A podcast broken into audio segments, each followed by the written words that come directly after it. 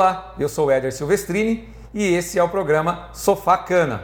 Mais uma vez, tendo a oportunidade de estar aqui juntinho com você, ouvinte, de moderador. Não deixe de curtir, comentar e compartilhar os nossos vídeos. Lembrando também que esse vídeo estará disponível em podcast através da nossa plataforma Strix.one e também nas nossas mídias sociais. Curta, compartilhe, comente, deixe a sua pergunta.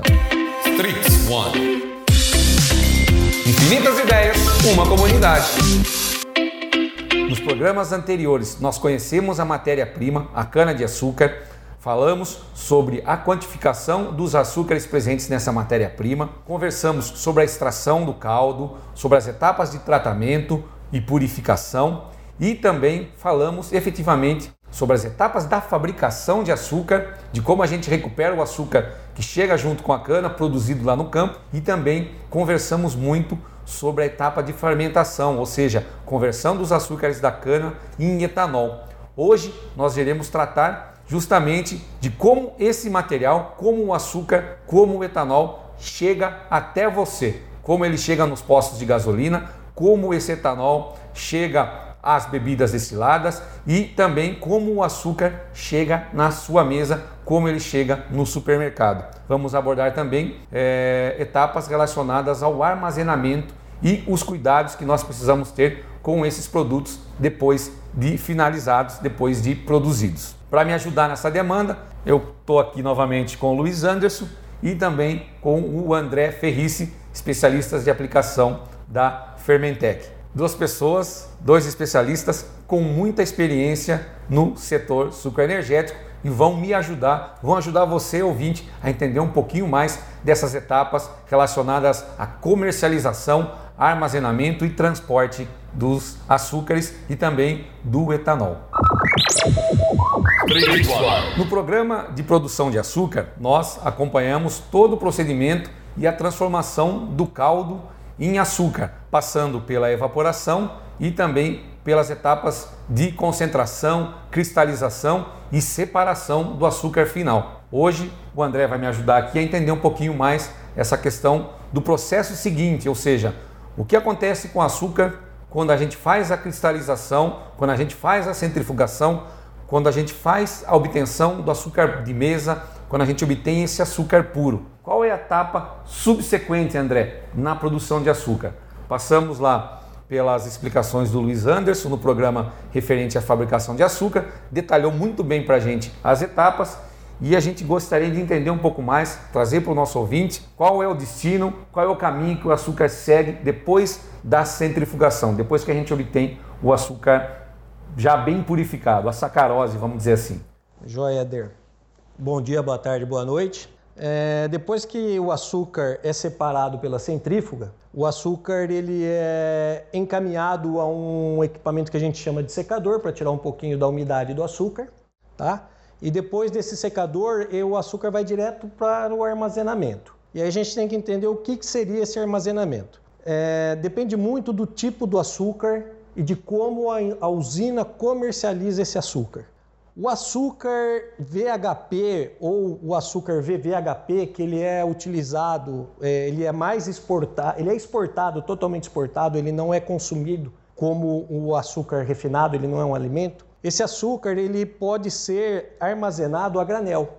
Então é como se a gente tivesse aquele, vamos imaginar aquele talco que o Luiz falou, alguma coisa assim, por uma esteira e sendo armazenado no chão mesmo de um armazém. Armazém é aquele local grande, enorme, onde a gente vai estar tá estocando esse açúcar. Ah, mas não é um alimento? Sim, o açúcar ele é considerado alimento, mas o açúcar VHP e o VVHP é só para exportação e eles são matéria-prima para outros fins que os compradores lá da Europa, da Ásia, vão produzir. Ele pode ser refinado lá, e aí sim ele entra como alimento, ou, pasmem, eu também não sabia disso. A Arábia Saudita, o pessoal compra esse açúcar VHP para misturar no asfalto, para dar uma liga que eles usam açúcar no asfalto. Olha só, André trazendo informações aí inusitadas ah, e inéditas. Açúcar sendo utilizado para cobertura asfáltica. Asfáltica. Olha Não só. Não sei como, mas eles utilizam o açúcar. Legal podemos pesquisar mais para você e trazer mais informações nos próximos programas. Vamos Pergunte e interaja com a gente. É, o André falou do VHP e do VVHP.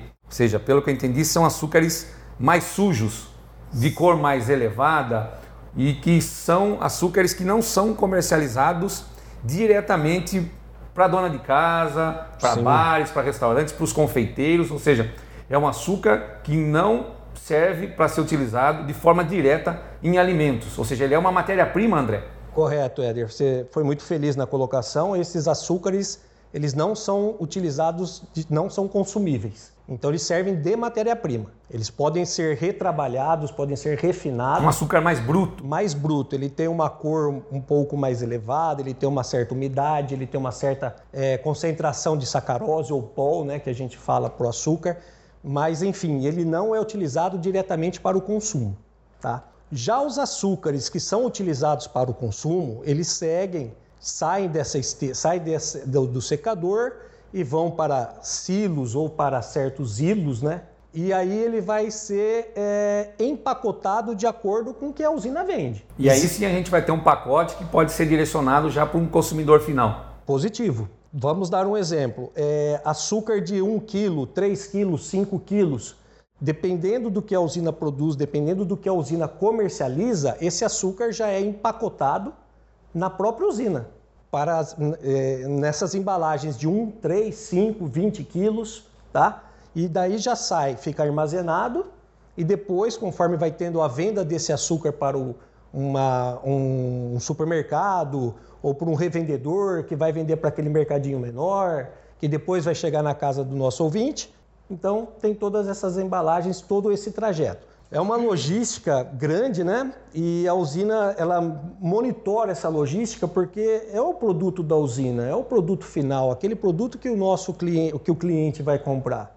Então tem sempre regras, sempre normas a serem seguidas, não só durante a fabricação, mas na estocagem, na venda e no produto lá na prateleira do supermercado ou do, da mercearia ali da esquina. Ou seja, a usina ela busca garantir a qualidade desse produto e ela se preocupa com essa distribuição, com esse armazenamento, para garantir que o produto que ela fez, com todos os cuidados, requisitos sanitários, ele vai chegar na mesa do consumidor com a mesma qualidade. Sim.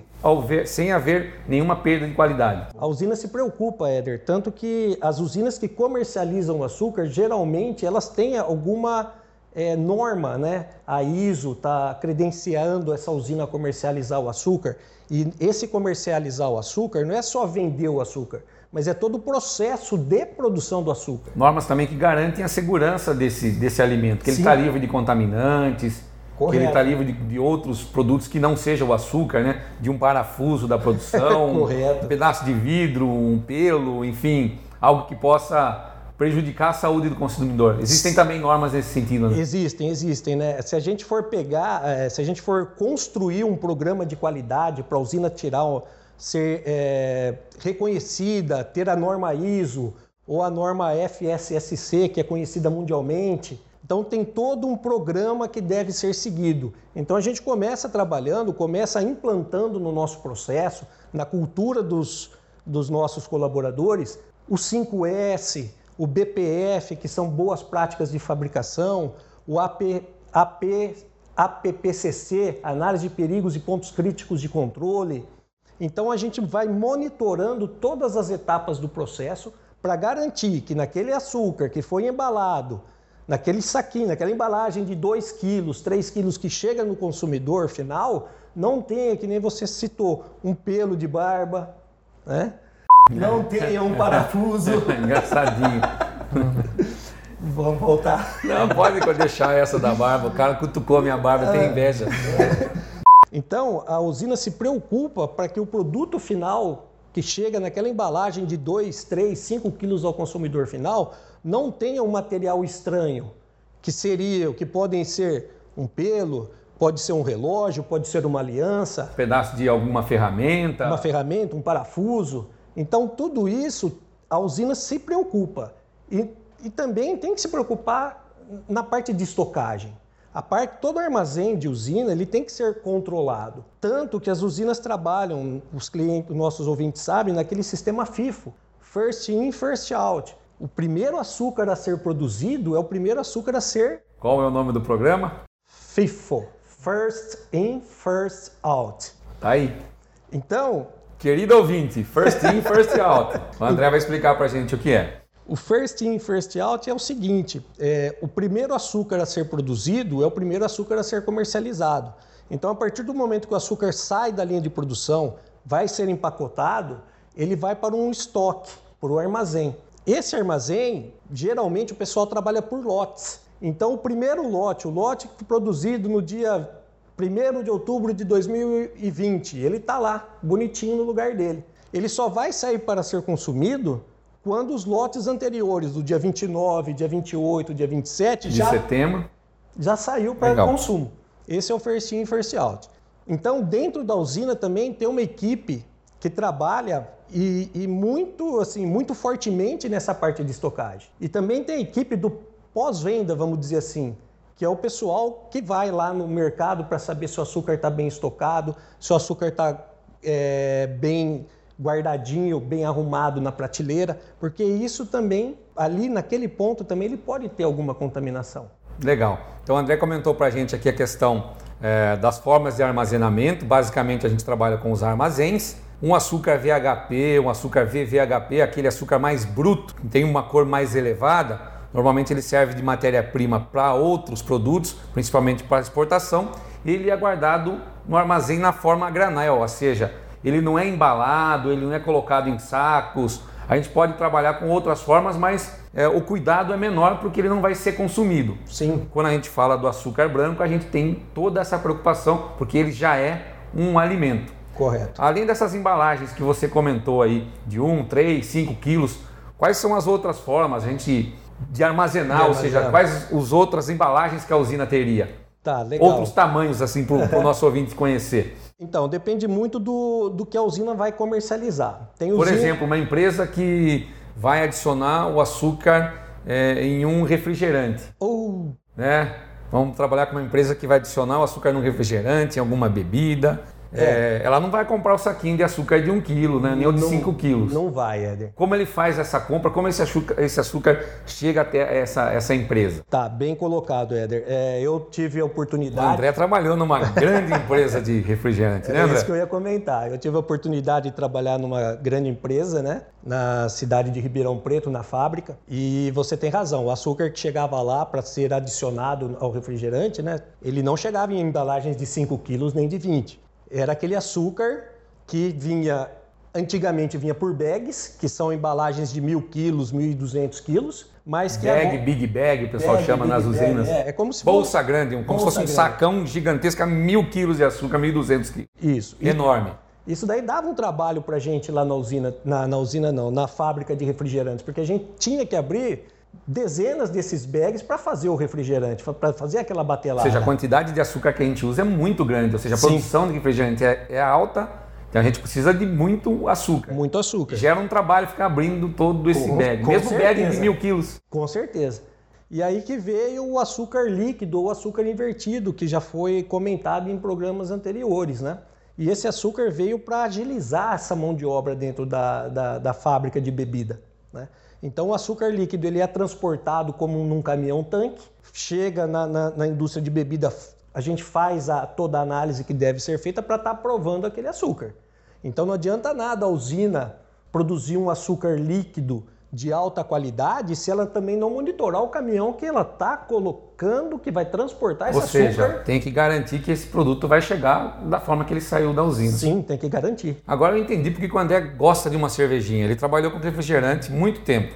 É a mesma história do cara que trabalha numa fábrica de perfume, né? Chega uma hora que o cara já nem sente mais o, o perfume, enfim cara tá todo perfumado, não tá sentindo o perfume, para ele não faz tanta diferença. O André acho que tomou muito refrigerante ah, e hoje tá um pouco mais anestesiado e toma um pouco mais de cerveja para o refrigerante não satisfaz mais, André. Ah, o refrigerante tomei bastante, graças a Deus tomei bastante.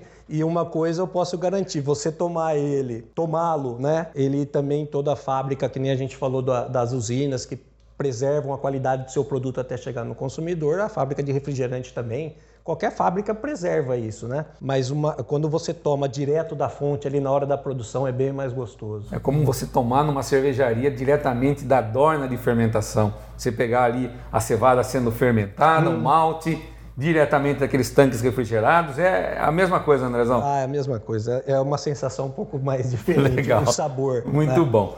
O André comentou muito essa questão aqui para a gente do armazenamento, dos cuidados. A gente está falando de alimento e esse alimento vai chegar na mesa do consumidor ou pode ser adicionado a outros alimentos. Então há toda uma preocupação quanto à asepsia, limpeza dos transportes, ou seja, do caminhão que transporta o açúcar líquido, do armazenamento do açúcar lá na usina. Tem todos esses cuidados. E também existe um controle, creio eu, por parte das usinas e das empresas que compram esse açúcar, de alguns pontos relacionados à qualidade, à possibilidade de degradação.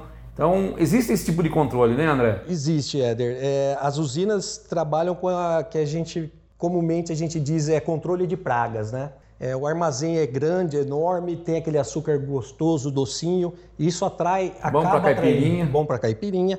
Isso acaba atraindo é, alguns perigos, né? Vamos dizer assim, alguns animais, né? Pode ter barata, pode chegar rato, pode chegar é, outros animais, né? Então existe um controle de pragas, sim, que é feito, tá? Ah, mas então o pessoal põe veneno? Não. É um controle, esse controle de pragas é feito. A, Uma armadilha, as ratoeiras, ratoeiras e tal. E tudo isso também está nos programas de qualidade da produção de açúcar que a usina deve monitorar e tomar conta. Então não é qualquer empresa que vai chegar e fazer esse controle de pragas dentro de uma usina. São empresas especializadas, empresas que comprovam que têm a condição de controlar a qualidade do açúcar, que não vai ser por causa de praga, rato, barato, algum outro animal, que o açúcar vai perder a qualidade dele. Ou seja, a gente está antenado, a usina está monitorando e ela está preocupada, ouvinte, com a qualidade do produto que vai chegar na, na sua mesa. Aproveitar o Luiz também aqui. O Luiz tem bastante qualificação nessa questão do açúcar, trabalhou e fez algum treinamento relacionado à microbiologia de açúcar, já trabalhou com a questão de análises químicas. Existem parâmetros, né, Luiz? Sim. Que a usina monitora, que o comprador monitora, para que esse açúcar possa ser enquadrado numa determinada classe, né?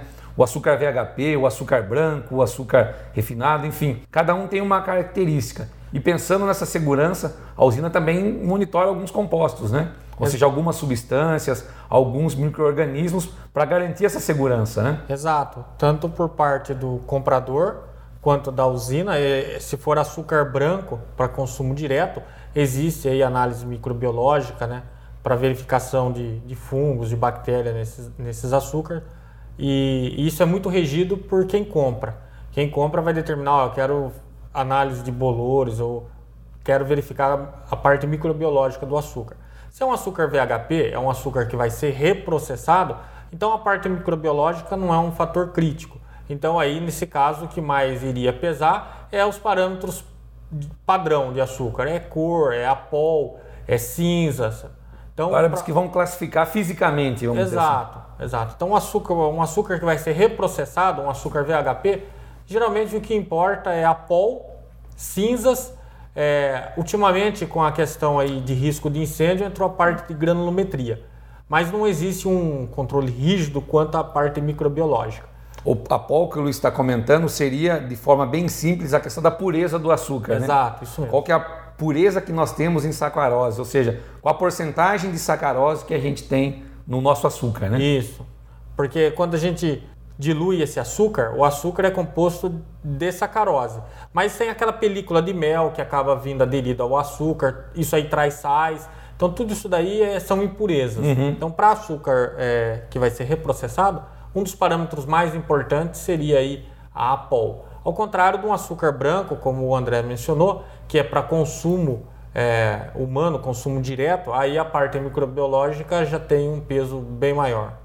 Legal, Luiz. É, então a gente sabe que a usina cuida dessa questão da segurança, existem vários parâmetros que são determinados no açúcar, parâmetros microbiológicos, programas de controle de praga, programas que vão monitorar o açúcar e garantir que não tenha nenhum corpo estranho, né? A gente falou do cabelo, pedaço de vidro, pedaço de ferramenta, parafuso que se solta, enfim. Existem programas nas usinas, preocupação com o transporte para que a gente não tenha contaminação do açúcar principalmente do açúcar branco. É, isso é muito importante para dar essa qualidade e essa tranquilidade para o consumidor. É um alimento e a gente, quando fala de usina que produz açúcar e etanol, a usina é uma produtora de alimento. Né? A gente trabalha com açúcar que é efetivamente um alimento. O açúcar e o etanol ele é muito utilizado para diversos fins. O açúcar a gente trabalha, como a gente já comentou com o nosso ouvinte, como um, um alimento que pode ser consumido direto, pode ser adicionado a bebidas, pode estar sendo utilizado para a produção de doces e diversos pratos, assim como o etanol. É, e logicamente que existe todo um comércio, uma precificação. A gente gostaria de trazer para o nosso ouvinte agora como é feita de forma bem simples a precificação do açúcar e do etanol, ou seja, como a gente atribui valor, como a gente chega nos valores de açúcar e de etanol. Podemos conversar com açúcar ou etanol, fiquem à vontade. Par. Ímpar. Um, dois e. Você é. pode começar. Luiz começa, já ganhou direito. Bom, pessoal, é, o açúcar ele é precificado é, pelo mercado internacional. Então é a lei da oferta e, e da demanda. Quando existe uma boa safra em, nos países produtores, o maior produtor de açúcar é o Brasil. Depois do Brasil é, é, a Índia. Então é muito regido pela lei da oferta e da demanda. Se tem muito açúcar no mundo, o preço cai. O preço cai. É. Então é, o açúcar basicamente é regido pelo mercado externo. Tá, e para a gente ter muito açúcar no mundo depende da cana, ou seja, se a safra foi boa, se a gente teve muita cana sendo produzida, a gente pode ter mais açúcar.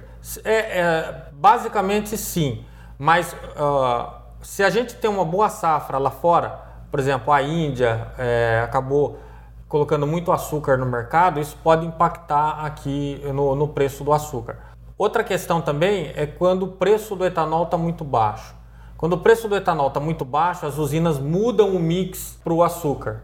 E o Tem que mais um fator aí que impacta então, Luiz, além no preço. da quantidade de, de açúcar no mundo, tem essa flexibilidade que pode impactar na quantidade de açúcar também. Sim. Não só a cana, o Brasil, como sendo o maior produtor de açúcar, é, a gente acaba sendo responsável, responsáveis por, por esse fator também. Porque quando o preço do etanol está muito baixo, as usinas mudam o mix. Pode até ter um, um, bom preço de venda nessa safra. No ano seguinte, o mercado já está saturado Você de tem açúcar. muito açúcar, muito açúcar, muita gente vendendo açúcar e o preço vai cair. Então, e aí o pessoal passa a fazer etanol? Aí o pessoal normalmente, normalmente volta pro, pro etanol. Nesse ano, por exemplo, a gente está tendo um, um fator muito positivo para a produção de açúcar, que é o câmbio. Quando o dólar fica é, muito valorizado, é vantajoso você produzir açúcar e, e se tiver mercado lá fora para você vender, exportar isso daí. Porque Ou seja, os preços estão fixados em dólar. Em dólar. Como é. o dólar está valorizado em relação ao real,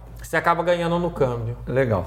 Então, basicamente, o preço do açúcar é regido pelo mercado internacional. E o Brasil, como sendo um dos maiores produtores, quando a gente vira o nosso mix para açúcar, a consequência é a gente não dar o mercado com açúcar e no ano seguinte a gente vai ter aí um preço menor no açúcar por conta da, da alta oferta e a demanda não sobe tanto Legal. quanto a. Desde a que a gente não tenha, por exemplo, problemas em outros países. Por exemplo, uma tempestade, um, alguma coisa climática que afete de forma significativa os canaviais, o clima, uma geada muito intensa, que diminua, por exemplo, desastres naturais que diminuam a produção Sim. de, de outros países. Se os outros países tiverem uma boa safra e culminar com preço ruim de etanol aqui no Brasil, com certeza a gente tem todos os fatores para poder derrubar o preço do açúcar. Legal.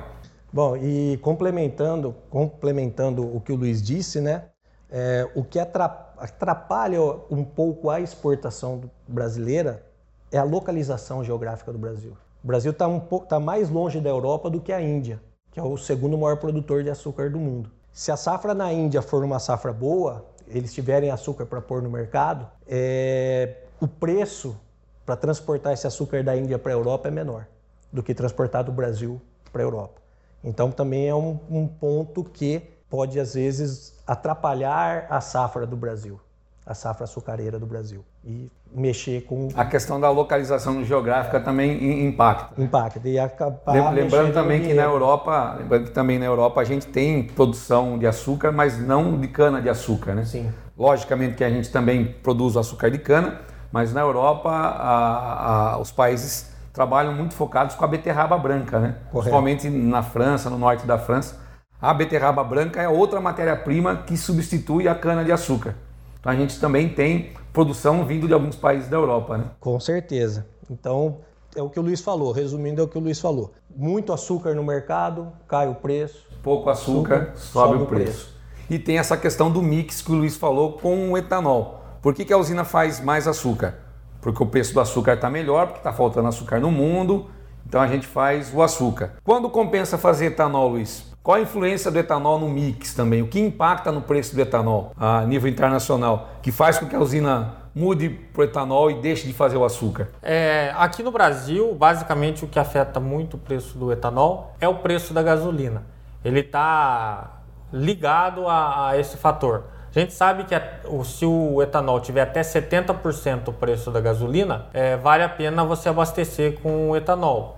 E, e, o consumidor tem isso em mente. Então, quando o preço da gasolina sobe muito, ele vai optar por abastecer com etanol.